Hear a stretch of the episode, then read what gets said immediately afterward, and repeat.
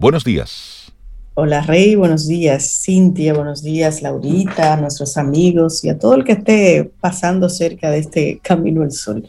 Un saludo así caluroso, lluvioso y que todo esté bien en el día de hoy. ¿Ustedes cómo están? Muy bien, Sobe, gracias por preguntar. Buenos días, buenos días, Rey, Laura. Estamos bien y lo que no está bien lo estamos ajustando, porque eso es lo que queda. Acotejando, como Acotejando, así es, porque dime tú, es, la, es la otra opción que tenemos en la vida, estar bien, celebrar lo que está bien y lo que no, pues ocuparnos. es, que si todo está bien, es que si todo, señores, todo el que tiene su problema resuelto, tiene un problema. Sí.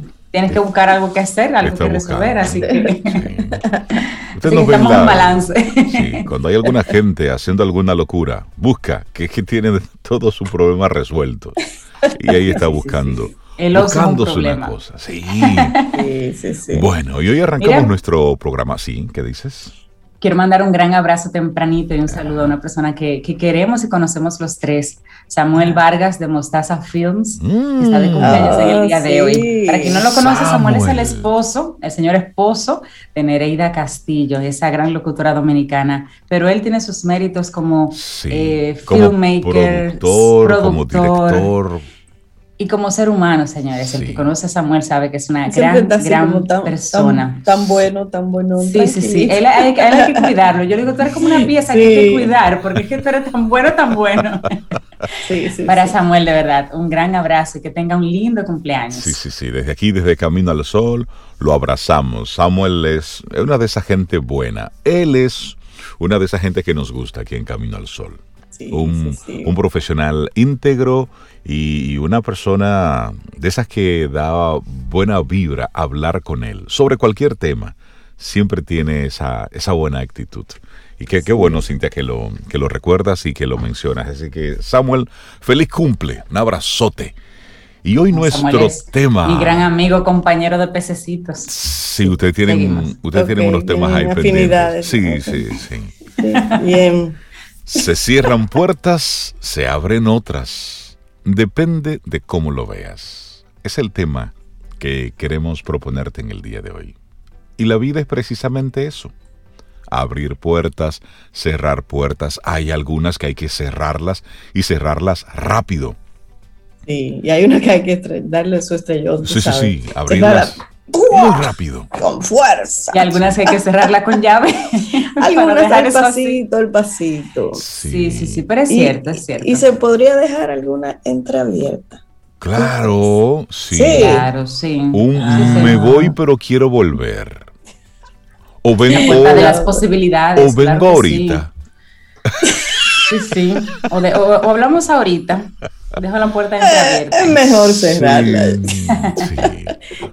Bueno, la actitud Camino al Sol que acompaña nuestro tema precisamente aquí en entre bromas y, risas, pero es serio. La actitud Camino al Sol piensa siempre en puertas abiertas. Pero eso es, eso es simbólico. Puertas abiertas donde tú puedas retornar. Cuando tú haces buenos cierres, cierres eh, correctos de los ciclos, esas puertas quedan abiertas. Entonces, de eso se trata, de eso se trata. Y eso estaremos retomando este tema en varios momentos en esta mañana. Bueno, y hoy es el Día Mundial de la Salud.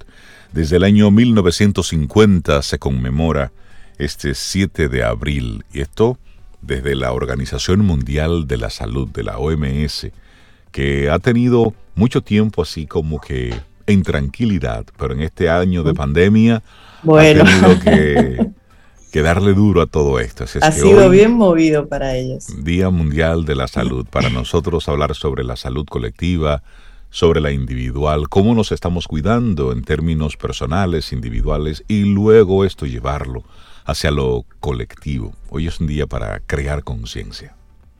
Así es. Y también hoy se celebra o se conmemora más bien el Día Internacional de Reflexión sobre el genocidio de 1994 contra los Tutsis.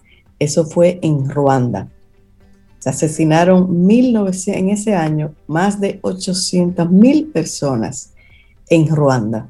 Qué locura. En una, en una lucha entre, entre tribus. Entre, eh, entre tribus, tú sabes, del mismo país, de eh, eh, hermandad ¿Tú sabes lo que es 800 mil personas asesinadas?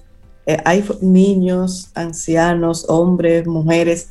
Ahí no hubo ninguna diferencia. Y esto es para repetir el año en el que esto ocurrió, porque no hace 5.000 años, no, hace 3.000 años. Esto sucedió, de hecho, en un periodo cortísimo, además, desde el 7 de abril hasta el 15 de julio de 1994. En ese periodo se calcula, más se mal calcula, que entre 500 mil y un millón de personas fueron asesinadas. Ese número de 800 mil es como un estimado, porque no están claros los números.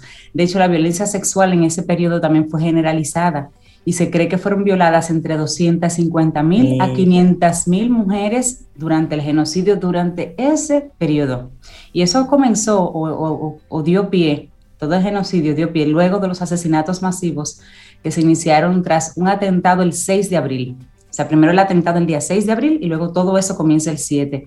Y ese atentado el 6 de abril de 1994, repetimos el año, fue contra el presidente ruandés Juvenal Habyarimana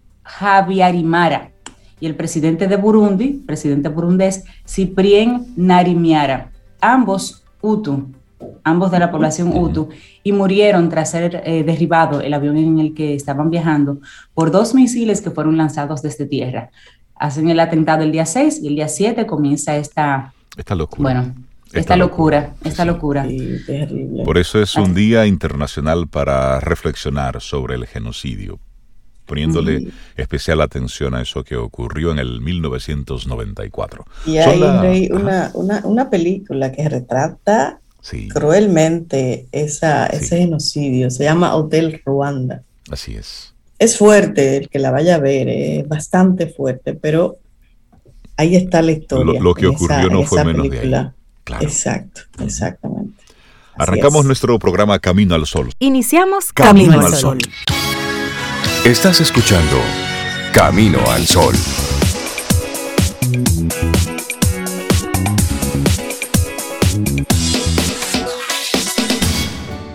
Laboratorio Patria Rivas presenta En Camino al Sol, la reflexión del día. Encontrar lo que uno quiere hacer y asegurar una oportunidad para hacerlo es la clave de la felicidad. Una frase de John Dewey. Seguimos avanzando, esto es Camino al Sol. ¿Cómo cerrar bien una etapa vital? Por ahí vamos nosotros con nuestra reflexión en el día de hoy.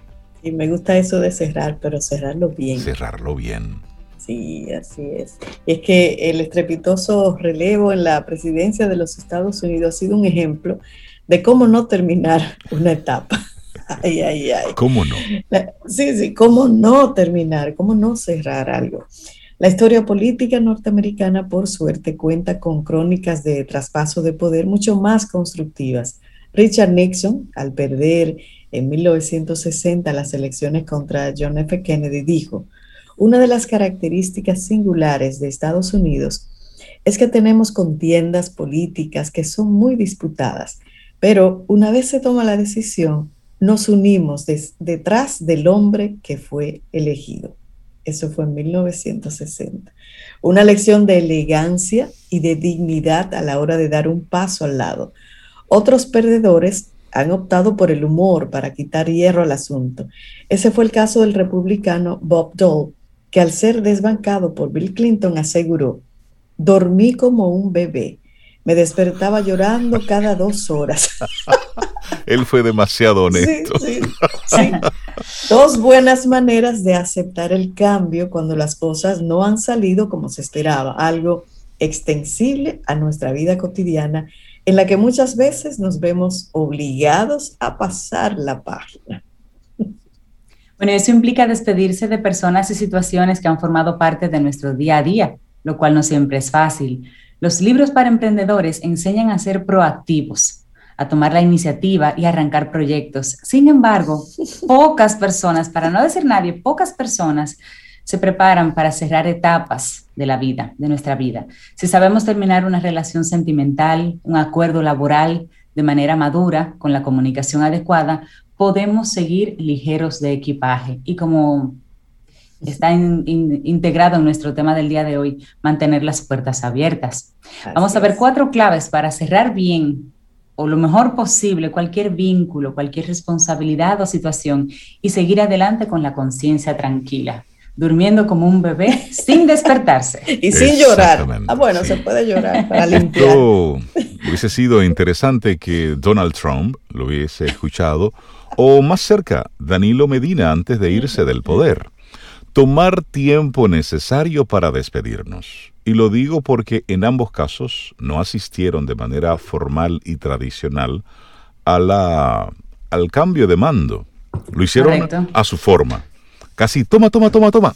Y me voy rápido y veloz. ¿eh? Bueno, la precipitación no ayuda a hacer un buen tránsito hacia una nueva etapa. Luis Bassat, referente a la publicidad, él es un referente de la publicidad en España. Él opina que el mismo tiempo que se ha invertido en contratar a una persona, hay que dedicárselo para explicarle por qué es mejor que no siga en el cargo.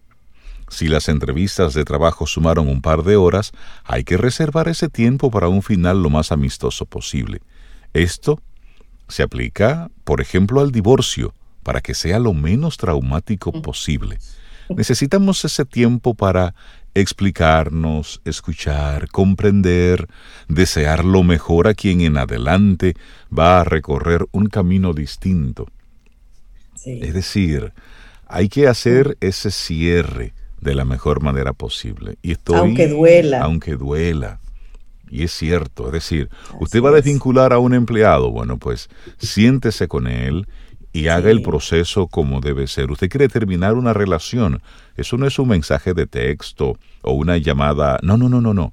Vamos a sentarnos. Mira, esto hay que cerrarlo. Por esto, por esto y por esto y por esto. Y a veces se necesita más de una conversación. Y tú haces tu cierre por la tranquilidad de la otra persona, pero también por la tranquilidad tuya. Así es que, número uno, tómate tiempo, el tiempo necesario para despedirte. Bueno, aquí la clave número dos, trabajar el para qué. Aunque al ser humano le gusta encontrar una razón para todo, en los cambios repentinos no siempre hay un por qué. A veces nos vemos obligados a despedir una etapa debido a un problema de salud, a un revés económico o a cualquier otro agente externo. No podemos atribuirlo todo al destino, ya que en la vida hay accidentes y golpes que son obras del azar. Sin embargo, si podemos decidir para qué nos sirve la nueva situación, eso sí podemos decidirlo. Los primeros meses de la pandemia sirvieron a muchas personas para iniciar proyectos que de otra manera no habrían hecho nunca.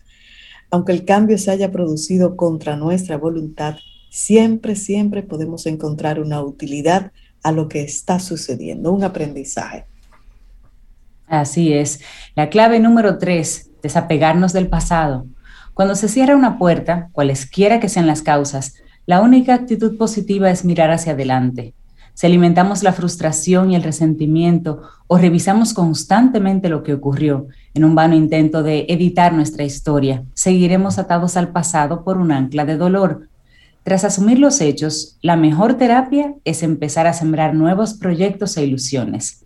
Las energías que utilizaríamos en lamentarnos por lo que salió mal puede usarse perfectamente para construir una nueva vida. Sí, bueno. Y número cuatro, completar la travesía del desierto. Al finalizar una época importante en nuestra vida es necesario tomarnos un tiempo de reflexión. Esto es sobre todo relevante luego de una ruptura amorosa, por ejemplo. Saltar de una relación a la siguiente, lo que popularmente se denomina el síndrome de Tarzán, para ahorrarnos ese proceso del duelo solo va a servir para reproducir las mismas equivocaciones. Se requiere una travesía del desierto, que es mucho más fértil de lo que pudiera parecer a simple vista, ya que en ese impasse podemos aclarar nuestras ideas, comprender nuestros errores y prepararnos para el futuro.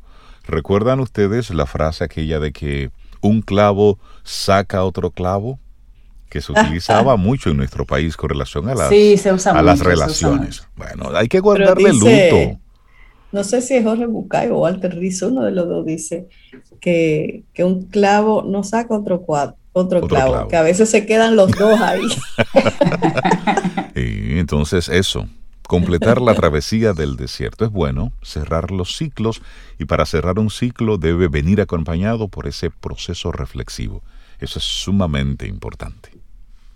Así es. Saber cerrar una etapa, en resumidas cuentas, nos va a permitir un nuevo inicio. Libre de mochilas emocionales, un término que ya también estamos manejando últimamente. Libre de mochilas emocionales. Francés Mirals es el autor de Cómo cerrar bien una etapa vital. Nuestra reflexión del día de hoy. Laboratorio Patria Rivas presentó En Camino al Sol, la reflexión del día. Catherine Ponder, la autora de nuestra próxima frase, cualquier cosa que te ayude a abrir tu mente a la prosperidad, vale la pena. Gracias por estar con nosotros. Esto es Camino al Sol. Te recuerdo que a través de caminoalsol.do nos escuchas en vivo y luego te puedes quedar conectado con todo lo que hemos ido colocando a través del tiempo para ti. Los diferentes segmentos ahí están clasificados por tema y también por colaborador para que puedas volver sobre ellos y compartirlos. Bueno, estamos muy contentos aquí en Camino al Sol porque estamos recibiendo a Gregorio Morillo. Él es ingeniero civil y tiene una especialidad en ingeniería sanitaria ambiental. También es docente universitario y es Camino al Sol oyente de todos sus títulos, el más importante que es Camino al Sol Oyente. Gregorio, buenos días, bienvenido a Camino días, buenos días Reinaldo, Sobeida, Cintia, gracias por esta oportunidad que nos brindan de llegar a sus radiodientes y televidentes, porque ya la radio se vuelto de doble vida. Ciertamente. Bienvenido, Gregorio. Y hace, hace unos días, hace unos días, Gregorio, eh, hablábamos precisamente en el programa sobre el agua sobre ese recurso tan importante y que cada vez se vuelve más escaso. Y a propósito del Día Mundial del Agua, donde es un día donde todo el mundo habla sobre la importancia de cuidar el agua, pero luego que eso pasa de los titulares y la conmemoración, pues volvemos al, al mal uso, al, al desperdicio del agua. Y hoy vamos a hablar sobre el ahorro del agua y por qué es importante que la valoremos. Sí, mira, eh, fue en diciembre de 1992 cuando Naciones Unidas le dedica un día al, agua. Y ese recurso que dentro del sistema planetario nos hace como el único planeta que posee ese recurso. Cuando se habla de vida eh, en los demás planetas es buscando una presencia o antigua o pasada, mejor dicho, de agua. Y eso es lo que nos diferencia. Y era entonces, eh, la formación de la Tierra se habla de 4.500 millones de años. Y fue 500 millones de años después, o sea, 4.000 millones de años, es que aparece la primera presencia de agua con unas precipitaciones. Y ahí se forman los océanos, que forman el 70% del globo terráqueo. Entonces, eh, esa precipitación, bueno, se forma y crea la vida. Y ahí viene la vida, eh, independientemente de cómo la queramos eh, apreciar. Entonces, es ya en 1961 cuando el primer ser humano viaja al espacio, que puede el astronauta Yuri Gagarin, que de una imagen, de esa imagen que él pudo apreciar solamente él, que luego con las imágenes de Apolo pudimos ya en los años posteriores, 60 y pico, finales 70, se ve esa tierra azul. Y él se preguntaba que por qué le llamábamos planeta Tierra y no por qué planeta Agua. Agua. Y tiene mucha lógica. Y tú dices, wow, mira, incluso haciendo una acotación, en Netflix hay un buen documental, una especie de película sobre la vida de él y ese episodio que lo hace un ser humano diferente por llegar a ser el primero en viajar al espacio exterior. Pero como tú dices, solamente nos quedamos en la fecha y no nos damos cuenta de ese valor. Nos llega todos los días a nuestras casas, a lo que somos un grupo muy pequeño, de poderla tener todos los días en nuestra vivienda y otros que no la tienen. Y ahí viene esa eh, diferencia. Pero, has dado un dato potentísimo. Muchos, por tener ese privilegio, de tener el agua potable en nuestros hogares, Pensamos que todo el mundo así recibe el agua. Y pensamos que ese recurso como tal es inagotable. Y nos olvidamos de que somos una minoría, de que la gran mayoría tiene que hacer ingentes esfuerzos cada día por conseguir agua potable para su uso diario, para su cotidianidad. ¿Cuál es la realidad? O, agua pura y simple. Agua pura y simple. Gregorio, hablemos un poco de la realidad en las comunidades rurales en República Dominicana. Mira, según los datos que manejamos, solamente el 40% de la población rural le llega agua dentro de la vivienda. Aunque tenemos una cobertura, te lo pongo entre comillas, de casi un 90% de acceso pero son acometidas eh, fuera, en el exterior de la vivienda, no intradomiciliarias. Y a eso tú le agregas toda la deficiencia de los sistemas, ¿verdad? El crecimiento poblacional, la fuerte demanda de los recursos, hace que entonces este cambio climático está provocando fuertes sequías y periodos cortos de lluvia, entonces hace que entonces se vuelva una situación de estrés hídrico, como los técnicos lo nombran. Mira, para darte unos datos más precisos sobre la problemática, por ejemplo, en el mundo, de cada uno de cada tres eh, personas del mundo cuentan con acceso. Se habla que entonces un 40% de la población mundial que no cuenta con ese preciado líquido. De ahí que el objetivo de desarrollo sostenibles 2015-2030 se creara una meta, la meta número 6, para agua y saneamiento. Y hoy estamos hablando de agua, pero ya tú te vas y la conciencia que crean los comunitarios es de que agua y saneamiento. Saneamiento engloba todo lo que es alcantarillado, drenaje pluvial y hasta residuos sólidos. Entonces, si nos vamos a nuestra situación rural, las provincias con índice de pobreza mayor, Elías Piña, El Ceibo, tienen una cobertura de agua potable muy baja. Hay una relación muy estrecha entre pobreza y acceso a agua potable y esos servicios básicos.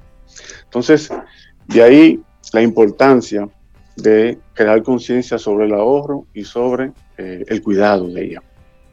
Mira, recientemente veíamos en la noticia que ya el agua, el agua se está cotizando con, unos recursos como el oro, gas natural, el carbón. Y eso es peligroso. Eh, todo lo tomamos como una noticia tranquila, nadie hizo ninguna alarma, pero ya queremos decir que ese recurso tiene un precio en un mercado. Es decir, que lo estamos manejando prácticamente como una especie de commodity. Estamos hablando con Gregorio Morillo, ingeniero civil con una especialidad en ingeniería sanitaria ambiental, y estamos hablando sobre el agua.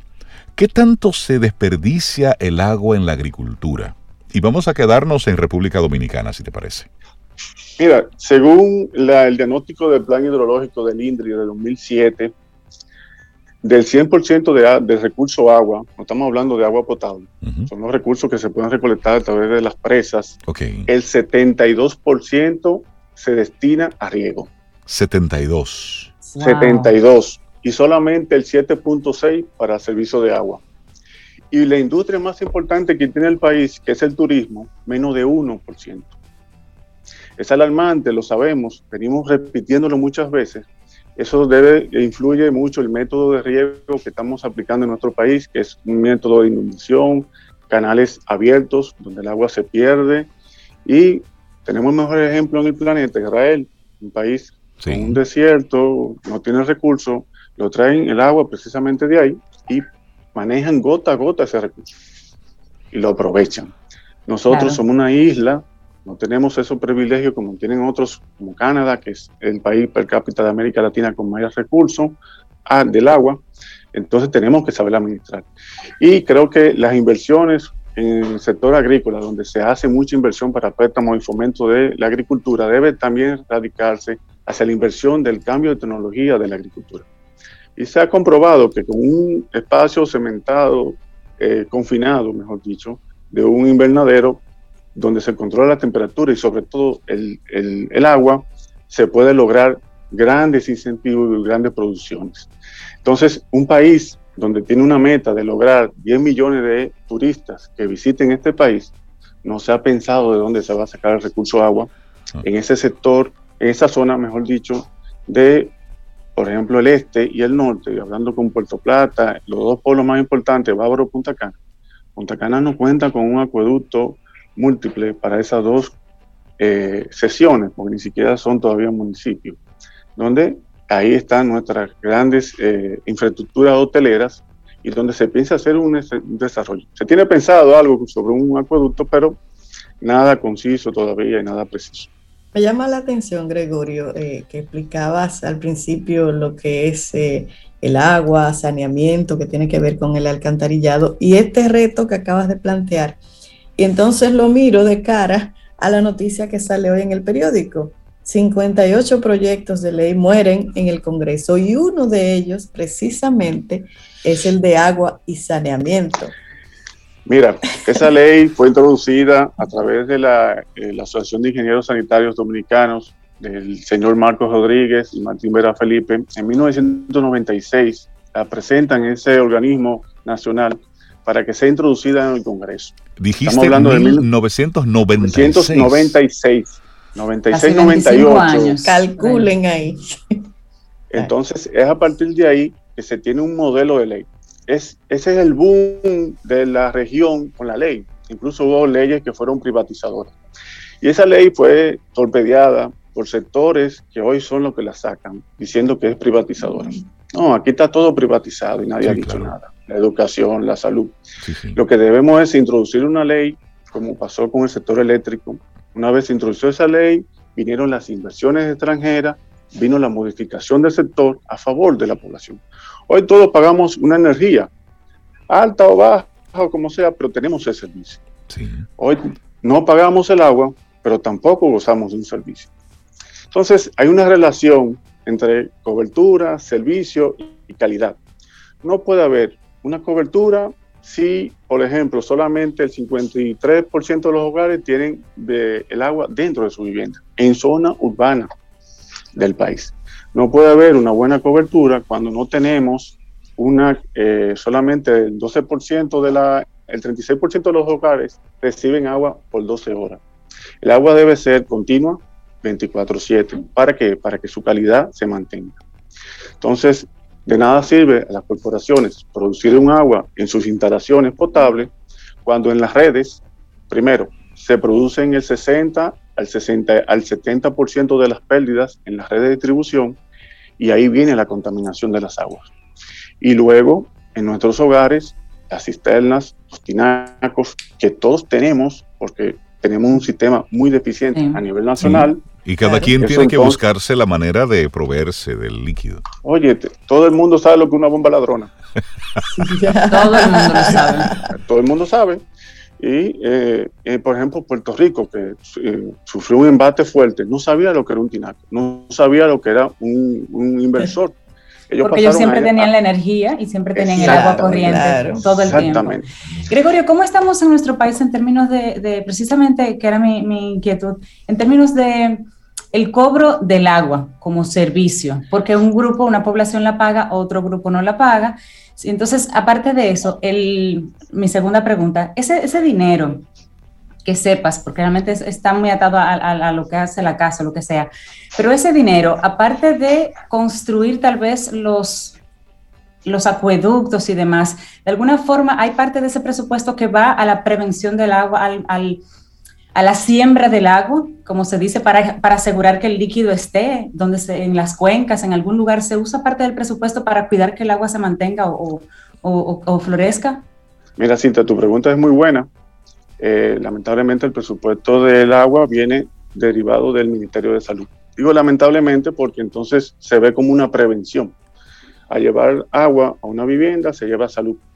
Se, dice que se evita una cama menos en un hospital. Sí, sí, higiene y sí, sí, Entonces, al derivar de ahí, eh, los recursos son limitados. El agua es subsidiada por el Estado Dominicano.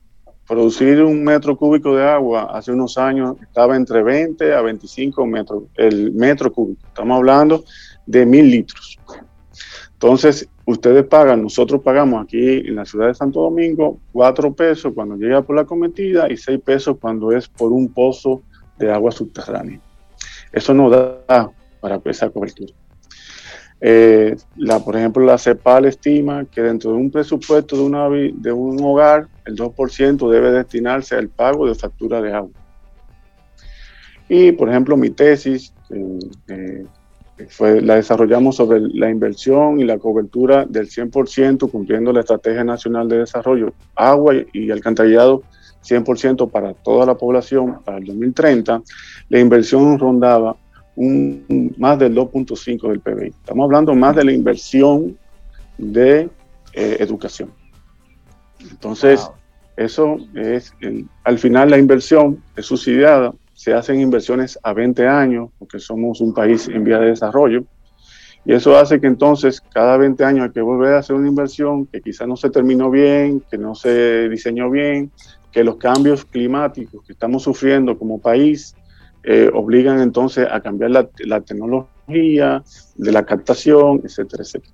Y hacemos inversiones a veces perdidas. Te la voy a mencionar una, por ejemplo, el acueducto de la provincia de la Altagracia, específicamente Higüey, se hizo la inversión de una planta de agua potable, sus almacenamientos de un metro cúbico, pero la fuente no abastece, no da la capacidad para ese acueducto. Entonces está construido y todo, pero no funciona. Se dejó para posterior, la, construyó, la construcción de una presa, pero de nada sirve hacer esa infraestructura que se va desgastando si la fuente principal no está generando lo que debería eh, generar para entonces dotar de agua potable a esa provincia, a ese municipio.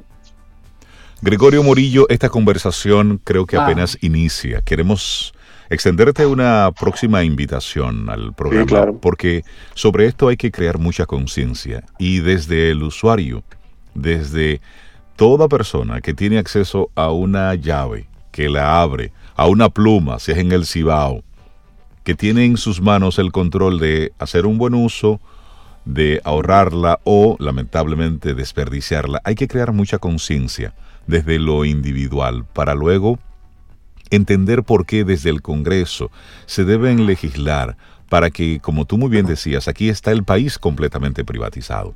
Cuando estamos hablando de privatización de algún segmento, estamos hablando de una forma u otra, porque ya lo hemos visto, es la experiencia local e internacional, cómo se dinamiza una, un área y lo que hace es que se procura y se eficientiza todo lo que está en su entorno. Sobre esto apenas Estamos iniciando nuestra conversación. Gregorio Morillo, ingeniero civil con especialidad en ingeniería sanitaria ambiental, docente universitario, muchísimas gracias por acompañarnos y te extendemos la invitación para otra próxima ocasión. Gracias Sería buenísimo que Será buenísimo que alguna de esas autoridades te pregunte, Gregorio, ¿dónde pueden descargar tu tesis? Eh, eso sería bueno. muy valiosa. Gregorio, que tengas un muy buen día. Gracias. Gracias, por la oportunidad. Seguimos en contacto. Gracias, gracias. Claro que sí. Vida. Música. Noticia. Entretenimiento. Camino al sol.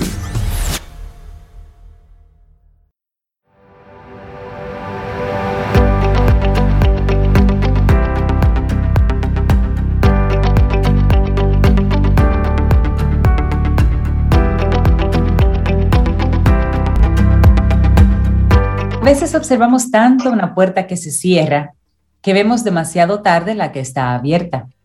Una frase de Alexander Graham Bell. Eso. Muchísimas gracias por conectar con nosotros desde cualquier rincón de este planeta en el que te encuentres. Y le damos los buenos días, la bienvenida a Caril Taveras. Ella es experta en estrategia comercial y bueno, y es la cabeza de Ideox. Y sobre todo, es colaboradora de Camino al Sol. Caril, buenos días, bienvenida. ¿Cómo estás? Buen día.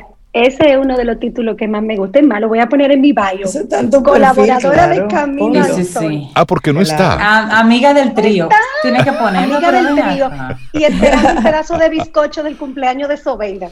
Siéntate, siéntate, cómoda, Caril, de ese lado. Estamos todos esperando. ¿Qué tú quieres Ah, que yo no he tenido bizcocho, regáleme un bizcocho. Pero vamos a comprar ah, bueno, bizcocho. Pues yo no he tenido bizcocho. Está bueno que le pase. Eso está resuelto ya. Eso está resuelto ya. Y vamos a comer bizcocho con café. Muy bien. Mm. Hablemos hoy, Caril, de la marca persona. Mucho, mucho de estrategia, algo de diseño. Así es. Y saben que es un tema que hemos abordado antes en nuestro segmento. Sin embargo, Reinaldo, Cintia, Sobeida, eh, pues de repente eh, nuestros clientes, nuestros amigos han comprendido la urgencia y hemos tenido una demanda importante de consultoría en ese aspecto. Entonces, pues bueno, nos pusimos a tratar de entender si además de lo que hemos ido haciendo, de concientizar sobre la importancia de que la marca persona eh, pues sea trabajada de forma estratégica, había algo más que estuviera impulsando esta furia alrededor del tema, ¿verdad? Y bueno, eh, es que hay grandes cambios comportamentales y eso lo estamos viendo en, distintas áreas del mundo eh, corporativo, directivo, empresarial y, emprendedor. Y bueno, nosotros sabemos que toda la aceleración que ha habido en los últimos eh, meses, eh, de hecho estuve leyendo hace poco que se calcula que hemos ganado a nivel de avance unos tres años en desarrollo. O sea, eh, lo que íbamos a avanzar en tres años lo avanzamos en 12 meses, por así decirlo. Y esto ha llevado a, levantar estos temas que son urgentes, porque la virtualidad ya es parte de nuestras vidas. O sea, todo lo que es realidad virtual, todo lo que tiene que ver con el mundo virtual, ya es del día a día nuestro. Eh, pues los directivos han tenido que, rediseñar sus estilos de liderazgo para poder ser, em, digamos, sostenibles en el tiempo, empleables a futuro en un mundo que cambió. Eh, la hiperregulación y todas las empresas y las marcas personas están en el ojo del huracán. Todo el mundo observando, todo el mundo dando su opinión sobre X o Y manejo que haya tenido una marca comercial, corporativa o personal. La era de la economía reputacional, empresarial y personal nos está gobernando en este tiempo. La segmentación es extremadamente importante en este momento para poder llegarle a nuestras audiencias en la era de la comunicación, donde hay tanto ruido comunicacional. Y por supuesto, comunicar eh, ya se ha convertido más en una experiencia, o sea, las marcas han tenido que migrar a experiencias. Todos esos temas, de alguna manera los hemos cubierto. ¿Y cómo esto se relaciona, Karil, con todo este tema de marca persona? Bueno, es que definitivamente necesitamos ser, eh, tener una audiencia que compre nuestro discurso, que conecte con nosotros eh, y ya no solamente con las empresas, sino con quienes están detrás de estas empresas. No importa el tamaño de tu organización. Estamos en, en este momento del tiempo donde cada uno de nosotros tiene que lograr su espacio. Para eso es importante definir muy claramente sus audiencias. Por eso cada uno de estos puntos son relevantes a la hora de hablar de marca persona. Miren, Hablábamos, le pusimos como título a este conversatorio que la marca persona tiene mucho de estrategia y poquito, un poquito de diseño. Y es que ciertamente no hay manera de trabajar un buen posicionamiento de marca persona si no hay una estrategia este, que, lo, que lo involucre. Ustedes de alguna manera hemos estado dialogando sobre eso fuera de los micrófonos de Camino al Sol y saben que hay toda una metodología que se puede aplicar para poder llegar a la génesis de esa marca. O sea, ¿qué es lo que nos diferencia? ¿Qué es lo que nos hace únicos? ¿Qué es aquello que tanto nuestros colaboradores como nuestros clientes, como los que nuestras comunidades digitales eh, ven en nosotros y siguen de nosotros? Porque no es lo que yo digo que soy, es lo que otros ven de mí. Y eso es justamente lo que nos proponemos cuando hablamos de estrategia. Miren, la marca persona, cuando la trabajamos bien, nos va a definir el camino nos va a mostrar como alguien único, como alguien confiable en el terreno de juego en el que hemos decidido movernos. Zig Ziglar decía que si la gente, que si tú le gustas a la gente, ellos van a dialogar contigo, pero que si confían en ti definitivamente van a hacer negocios contigo. Y eso es justamente lo que nosotros hablamos y buscamos eh, cuando estamos trabajando una estrategia de marca persona, que haya una confianza residual en cada uno de los contactos que tenemos con, nuestra marca. Ustedes han, trabajado, eh, aunque sea de manera personal, privada, y no se lo han contado a nadie, cómo me gustaría que me vean, cómo me gustaría que, que al proyectarme y que cuando yo no esté se hable de mí.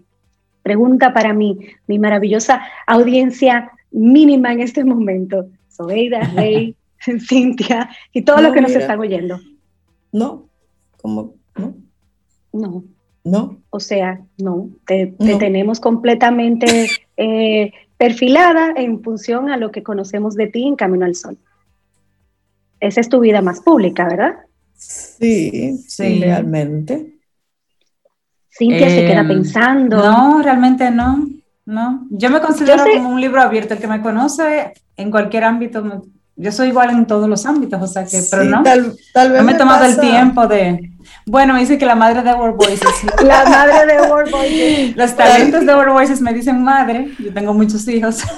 tal vez pasa eso, como, me pasa con Cintia, que, que no, en Camino al Sol yo soy como soy, como que sale en mi naturaleza, no, no, pero no hay pose, no, hay pose. No nos hemos puesto a hacer ese ejercicio sobre o más un café a ver si. Vamos a ver. Sí. Yo sé que Reinaldo tiene una respuesta diferente a esta pregunta que yo acabo de hacer, porque Reinaldo tiene un, un corazón de estratega y definitivamente no se va a permitir que nadie escriba su currículum por él.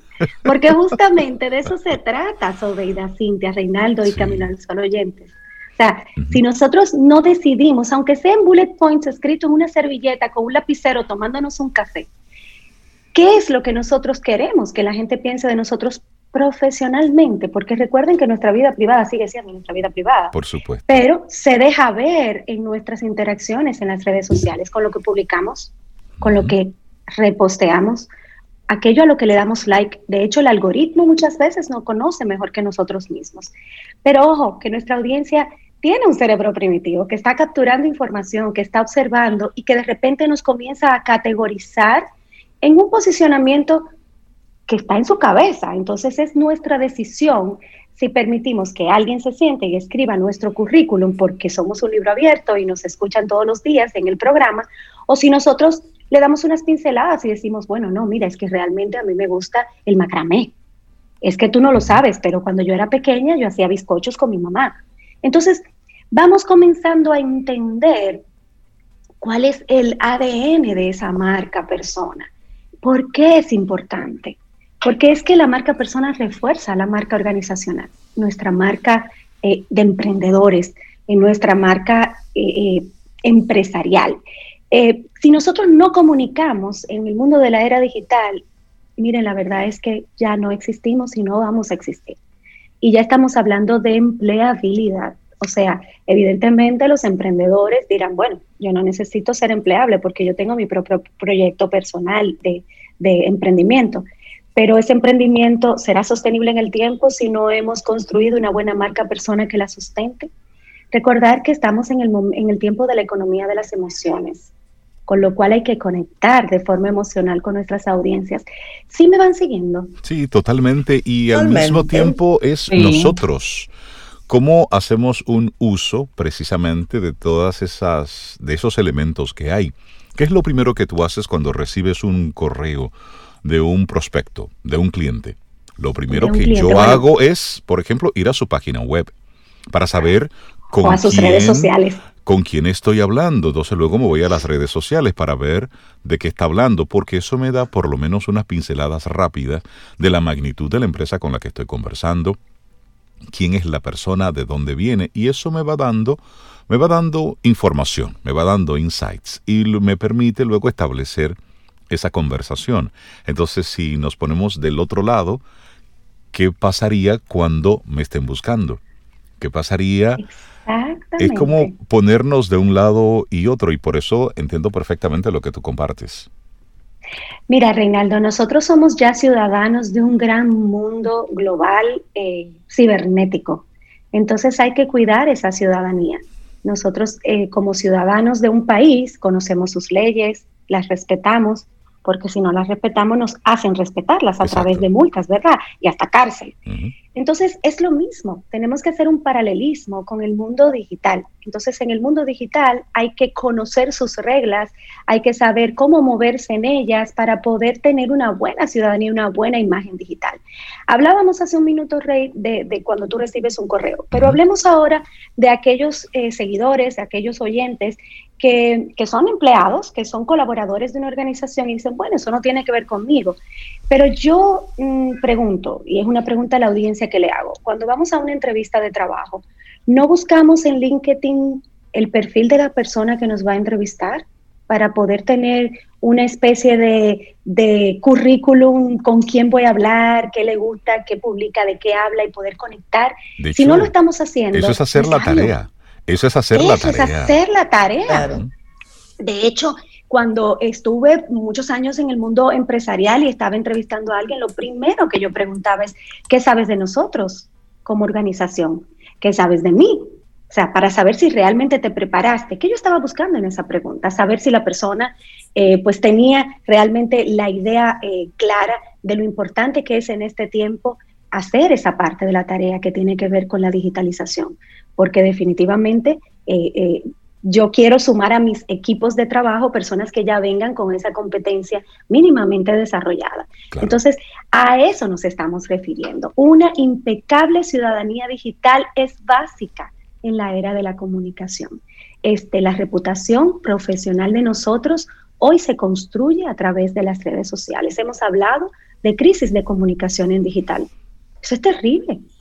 Y una crisis se puede dar desde un comportamiento eh, inadecuado, una respuesta inadecuada, eh, una posición ante un tema muy álgido, eh, no cuidada. O sea, son detalles que nosotros tenemos que asegurar que estamos entendiendo que son relevantes para construir nuestra, nuestra reputación. Hace poco, en una publicación de uno de los medios de prensa, que está haciendo muy bien la tarea en digital, eh, yo hice un comentario sobre algo que pasó en una plaza con un animalito que al parecer fue maltratado. Y digo al parecer, pues yo no estaba ahí, no vi el video.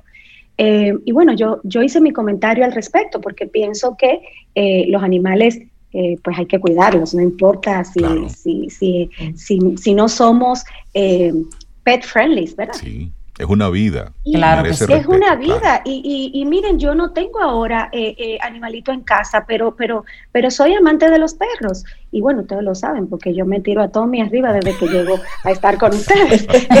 pero, pero, pero mi comentario era un comentario haciendo un llamado a que es tiempo de abrir, porque yo en ese mismo momento estaba eh, de viaje y veía los animales en los hoteles, eh, o sea, obviamente los domésticos, en los hoteles, en los parques, en cualquier lugar. Y varias personas, evidentemente que no son pet friendly, mm, respondieron de manera muy particular a mi comentario. Bueno, pues si tú quieres vivir entre animales, vete a la selva, eh, ta, ta, ta. Y Tan corteses y amorosos. Muy cortés. Entonces, ¿yo qué hice? Yo hice un ejercicio de reflexión. Evidentemente, a esos comentarios no respondemos. ¿Por qué? Porque es muy importante cuidar mi marca persona. Y segundo, yo fui a ver quién me estaba respondiendo. Inmediatamente yo abro ese enlace y veo a esa persona, se me fija. ¿Haría yo negocios con esa persona a futuro? ¿Estaría yo dispuesta a enlazarme comercialmente con alguien que tiene ese comportamiento público? Entonces, vemos que en temas tan simples se va construyendo nuestra reputación en este nuevo mundo digital. Totalmente. Por eso es importante que lo cuidemos. Si no tenemos el interés en este momento de diseñar una, una estrategia, por lo menos ser cuidadosos en cómo nos comportamos ahí afuera, porque seguro nosotros no nos llevamos un semáforo en rojo porque podemos tener problemas. Pues así tenemos que saber cuando hacemos algo en las redes sociales va a tener un impacto sobre nuestra marca personal. Y ahí está vinculado directamente, Caril, cuáles son las batallas que tú decides pelear. Es decir, y esto es específicamente para aquellas personas que están respondiéndole a todo el mundo, que no toleran un comentario, que son combativas. No, hermano, mire, hay cosas que te defiendes mejor quedándote callado. Y ya. Porque en el momento en que tú estás dándole importancia a eso, lo que estás es poniéndole más leña al fuego. Sí, pero sería interesante porque las redes tienen su base que sean conversaciones, que sean conversacionales, pero cuando vamos a conversar y yo voy a refutar a Carilo, voy a apoyar a Cintia, que sea con argumentos. Exacto. Pero aquí eso está distorsionado. No conversamos, atacamos. Atacamos. E incluso sin fundamento. Y atacamos a la persona. Exacto. Para con eso atacar la idea. Sí, así es, terrible. Así es. Entonces, ahí es donde realmente se está construyendo el posicionamiento de cada uno de los que estamos en ese gran mundo que se llama el mundo digital. Por eso es importante que quienes nos escuchen comiencen a tener claridad de que, bueno, es que yo debo tener un comportamiento eh, definido. Eh, bueno, no te puedo dictar cómo te vas a comportar, pero que tengas conciencia de que tu comportamiento en digital tiene un impacto en tu marca persona. Y que si definitivamente comprendiste que quieres trabajar tu marca persona, hay que seguir unos pasos, hay una metodología, hay, y, se comienza por la estrategia. Exactamente, esa estrategia y tiene que ser coherente contigo. Porque en el momento en que tú tienes una un diseño de esa imagen perfecta que te gustaría mostrar hacia el mundo, hay un día en que el gatillo se te suelta. Y es lo que hemos visto como personas que manejan sus redes sociales de una forma muy estructurada, muy bien, pero un día le sucede algo en una plaza comercial, le sucede algo en la calle, abren el video y comienzan a hacer una denuncia pública. Entonces todo eso que han construido en el tiempo, pues se cae porque se dejan llevar por la emoción, porque somos seres emocionales. Entonces, a veces pensamos que esa audiencia que yo tengo cautiva por un tema al cual yo siempre estoy dando algún tipo de información y estoy aportando, que me siguen por eso, de repente yo entiendo que esa es mi audiencia para entonces yo decirle mi molestia hacia el mundo por tal o cual cosa. Entonces luego viene la contra. Por eso es tan importante ser coherentes sobre todo. Y a eso yo le quiero agregar un último punto, Reinaldo. Digamos que, bueno, me encanta eh, lo que proyecta Cintia y yo quiero, eh, pues mañana, ser candidata al micrófono de oro. Y entonces yo hago un copycat de Cintia. Yo hago un copycat de la imagen de Cintia y yo comienzo a ver lo que está haciendo Cintia para tratar de hacer lo mismo. Eso no es estrategia.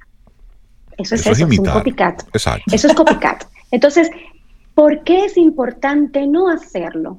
Bueno, eres libre de copiar a quien quieras, pero los pilares que sustentan esa marca persona están en tu vida. Exacto. Son parte de tu background. ¿Estudiaste eso?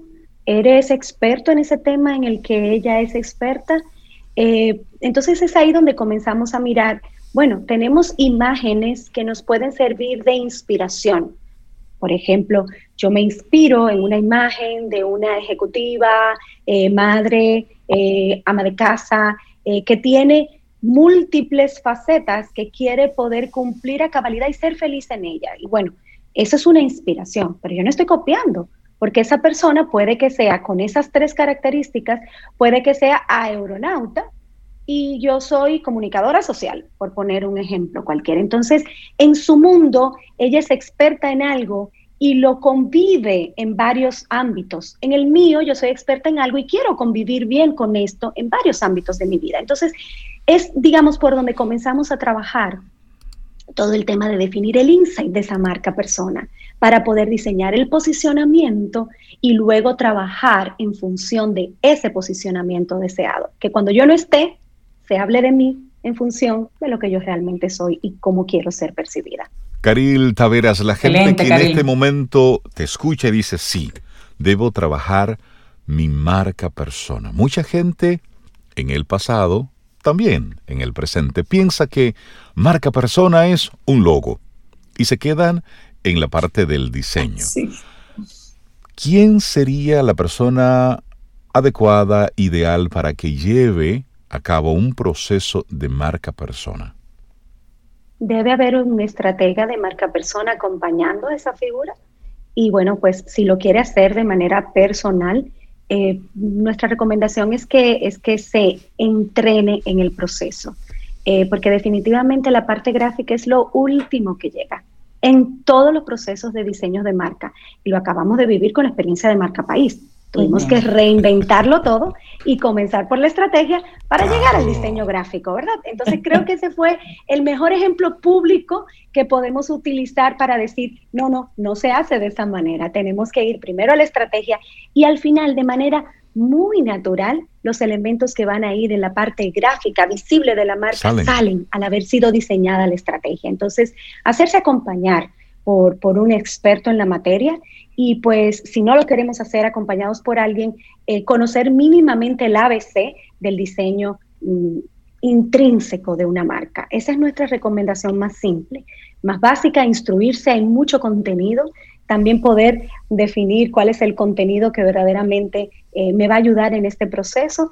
Y ya cuando tengamos mucha claridad, entonces hay que hacer un plan de comunicación, aunque seamos una marca persona de pintar tazas y, vender tazas en, las redes sociales, debemos tener claridad de cómo vamos a manejar el posteo de nuestras comunicaciones en las diferentes redes y cuáles son las redes que yo necesito. O sea, realmente es todo un mundo. No, tendríamos un, programa de una hora para poder claro que sí. todo. Así que hemos dado pinceladas como para abrir un poco el apetito y que cada uno de los que nos escuchan pues comience a mirar cómo trabajar de manera estratégica eh, su marca persona. ¿Y cómo nos ponemos en contacto con Ideox? a través de nuestra página web www.ideox.net, ideox.net, y por ahí pueden enlazar a nuestras redes sociales. Buenísimo. Bueno, gracias, Caril. Caril, nos dejo pensando por acá. En estrategia comercial. Te voy a llamar, Caril. Un abrazo. Hablaremos.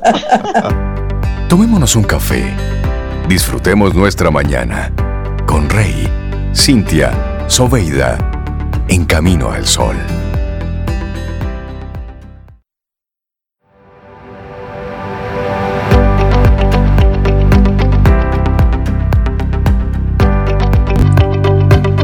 ya lo decía Confucio, no caerse nunca no es una virtud, sino aprender a levantarnos cada vez que caemos. Esa es la virtud. Esa es la virtud. Esto es camino al sol. Y bueno, cada determinada cantidad de minutos hay un nuevo multimillonario en el mundo. Espérate, espérate. Cada cantidad de minutos. Hay una, una y no se dura años, años, décadas para hacerse millonario. Bueno, pero en el antes mundo, sí. Antes, ahora no. ahora, no. ahora todos los días. Tú sacas una aplicación y se gusta y se hace masiva. Tú pasas del viernes al lunes a ser millonario. Es una cosa terrible. Yo no he logrado tener una idea de ese nivel. Ah, pues, vamos a escuchar. Pero estamos tratando. Vamos, a revisar, a ver. Bueno, pues, ¿les parece si conocemos la, la lista Forbes 2021? La explosión, así lo titulan ellos, de nuevos ricos en el mundo en este último año. Es que en esta época de pandemia le ha ido bien a mucha gente. A otros no pero tanto, pero a mucha gente le ha ido bien. Y es que la revista Forbes publicó ayer, ayer martes, su famoso listado anual de las personas más ricas del mundo. Y ahí se destaca entonces el vertiginoso ascenso de Elon Musk y la entrada de Kim Kardashian a este listado. Pese a la pandemia, fue un año récord para los más ricos del mundo, con un aumento de 5 billones en riqueza y un número sin precedentes de nuevos mil millonarios. Y esto lo señala Kerry A. Dolan, editora de la cobertura de Forbes sobre los más adinerados. Este listado, el que se publicó ayer, está compuesto por 2.755 personalidades que tienen más de mil millones de dólares más de mil millones de dólares. Es el primer criterio, que tenga mínimo un millón de dólares. Pero señores, millones. Mil millones. Con relación al año pasado, este año hay 600 personas más, Que, cumplieron ese, que cumplieron ese prerequisito. Estamos hablando de mil millonarios. Tú no, tú, tú no, estás ahí, tú no te has buscado. Yo, no, estoy, trabajando. no, no, yo no estoy ahí. Estamos trabajando. Es decir, sobre esa lista no se, no se ensucia con una persona que tenga 300 millones de dólares. no, no, no. 600 millones de dólares. No, no, no. Estamos hablando de mil millones de dólares. Millones. O superior. El 86% de esos millonarios mejoró su estatus financiero en medio de la crisis del coronavirus. Muchos de ellos, hay que decirlo, son personas que tienen acciones en la farmacéutica, logística, alimentación, una serie de elementos que han, que han ah. mejorado por mucho las operaciones en esta pandemia. Así es. Estamos hablando de que el nombre que mencioné, Elon Musk, el fundador, es uno de los de los que ha tenido un mayor repunte. Pero miren, hablemos primero de, de, Amazon, del fundador de Amazon, Jeff Bezos. Es el hombre más rico del mundo por cuarto año consecutivo, una fortuna estimada en 177 mil millones de dólares. No lo multiplique en pesos dominicanos, no, la calculadora no da llega. Error. da error. Ahí se tranca. Oigan bien, Su fortuna hoy, repito el número, 177 mil millones de dólares, por encima de los 64 mil millones del año anterior. Es decir, que Jeff Bezos pasó de 64 mil a 177 mil millones en un año. Pero es muy lógico, Amazon ha sido el gran ganador prácticamente de toda esta pandemia. Totalmente. Ha sido uno de los grandes. Y luego, en segundo lugar, ¿a quién tenemos? A Elon Musk. Él pasó del puesto número 31 en el año 2020 a la posición número 2. Posición número 2. En este listado el fundador de, Tesla, y esto no hace más que seguir subiendo. En la lista del año pasado, Forbes lo situaba con una fortuna estimada en 24.600 millones. En este 2021 esa cifra asciende a 151 mil millones de dólares. Evidentemente muchos de estos son en bonos, en, acciones. Acciones, sí, sí, sí. No, es que, él, no es que él tiene... ¿eh? Eso en un banco. una matica. no, no, no. Mira, y esa lista la completan otras, otros mil millonarios, como, como dicen. Uno de ellos es el francés Bernard Arnault, con un imperio familiar de 70 marcas. Luis Vuitton y Sephora. Sephora Imagínate, son de, la, ellos. marcas. Él es el esposo de Salma Hayek o Salma Hayek, que es la esposa de él. Ah, caramba. ¿Cómo es Salma Hayek, la esposa de él? Oh. Sí, sí, sí. Bueno, y, tras él viene el fundador de Microsoft, Bill Gates, y luego el creador de Facebook, Mark Zuckerberg. Pero volviendo a, Elon Musk, para que no sea como la matica que estamos hablando, Reinaldo, el 705% eh, que aumentó sus acciones fue de la compañía Tesla. Exacto. Entonces ahí hay una explicación de que no es una matica. ¿eh? Hay acciones que aumentaron su, valor. Y luego viene también el inversor Warren Buffett, también el presidente de Oracle, Larry Ellison, y el expresidente ejecutivo y expresidente respectivamente de Alphabet, que ahora sí se llama Google, Larry Page y Sergey Brin, ambos, ¿verdad? Y Mukesh Ambani, que es el presidente de Reliant Industries. Señores. Pero la lista hace el, el, el, aparte hacia las damas, las damas en la lista. Y este año entra Kim Kardashian a la lista. Bueno, ahí está. La, que, estaba, la que estaba en Cabrera hace unos días. La que estaba en Cabrera hace unos días.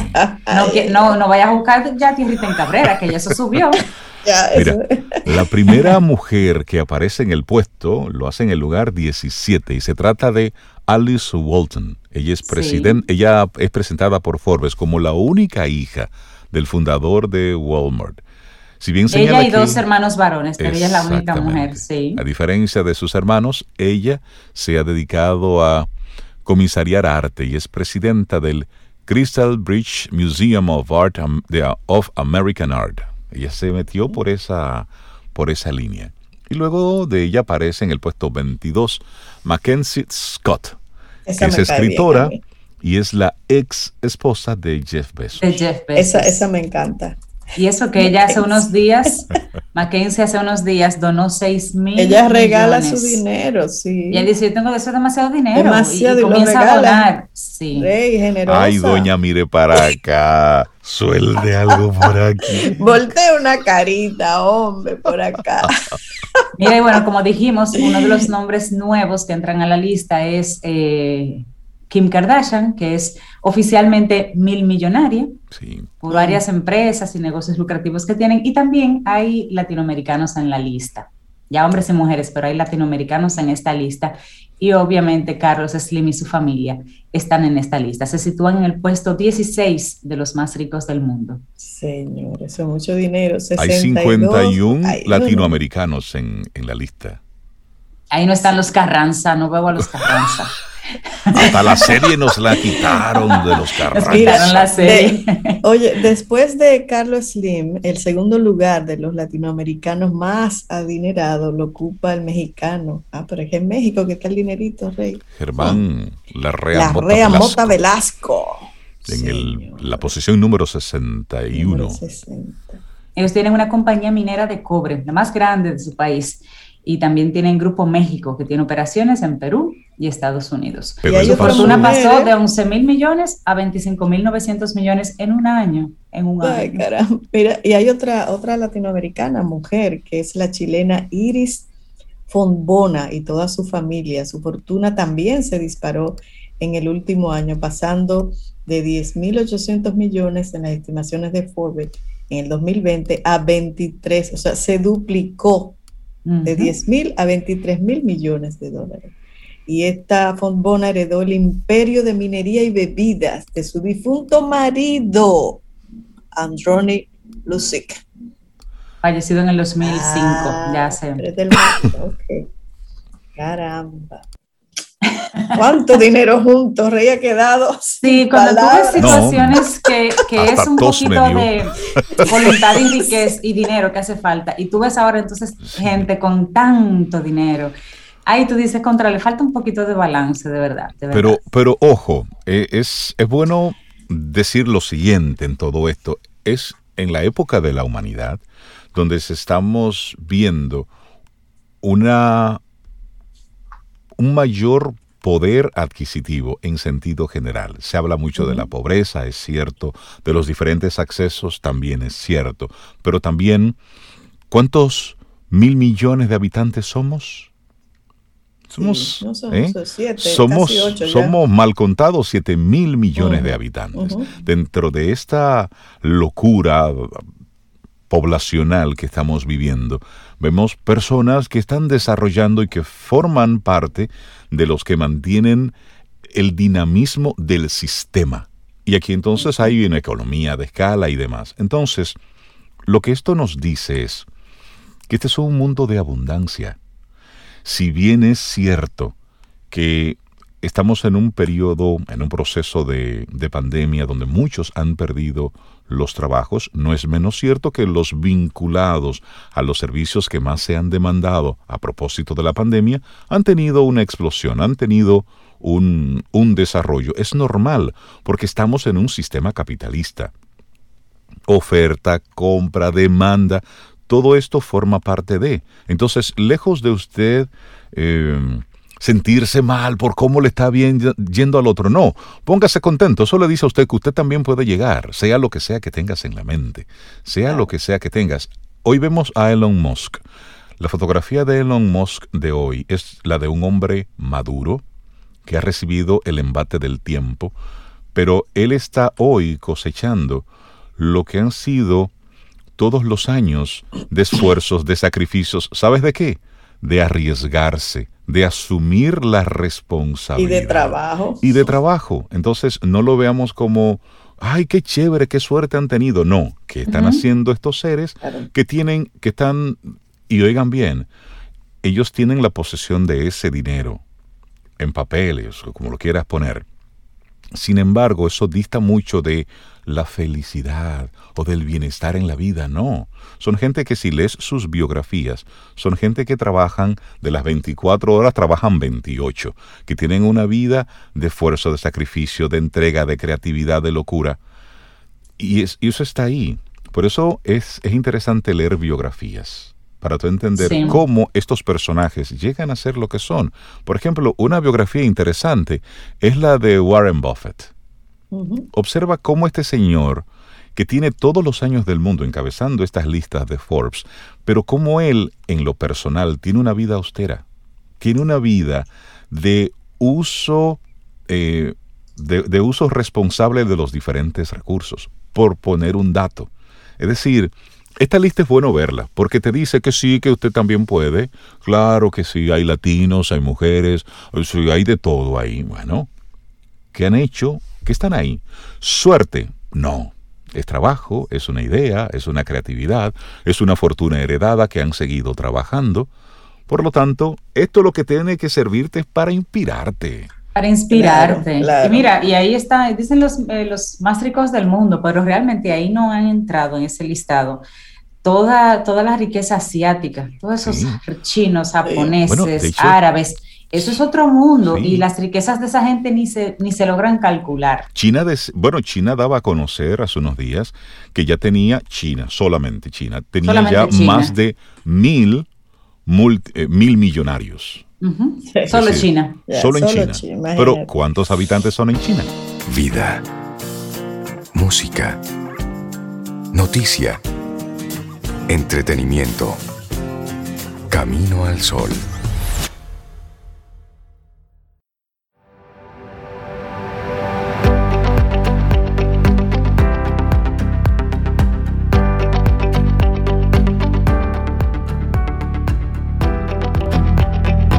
Una última frase para el día de hoy. Albert Einstein dice, la mente que se abre a una nueva idea nunca vuelve a su tamaño original. Eso sí es verdad. Y eso le pasó a todos estos millonarios que estamos conversando. Señores, llegamos al final de nuestro programa Camino al Sol. Mañana jueves, si el universo sigue conspirando, si usted quiere, si nosotros estamos aquí, tendremos un nuevo Camino al Sol. Vamos a cuidarnos mucho, mucho, muchísimo. Y que esta lista de Forbes sirva para inspirarnos, para hoy trabajar más, darle con todo, darle duro, soñar asumir responsabilidades, asumir riesgos. Dele, que sí se puede. Y esperamos que hayas disfrutado del contenido del día de hoy. Recuerda nuestras vías para mantenernos en contacto. Hola arroba caminoalsol.do. Visita nuestra web y amplía más de nuestro contenido. Caminoalsol.do. Hasta, una, próxima, edición. Y pásala bien.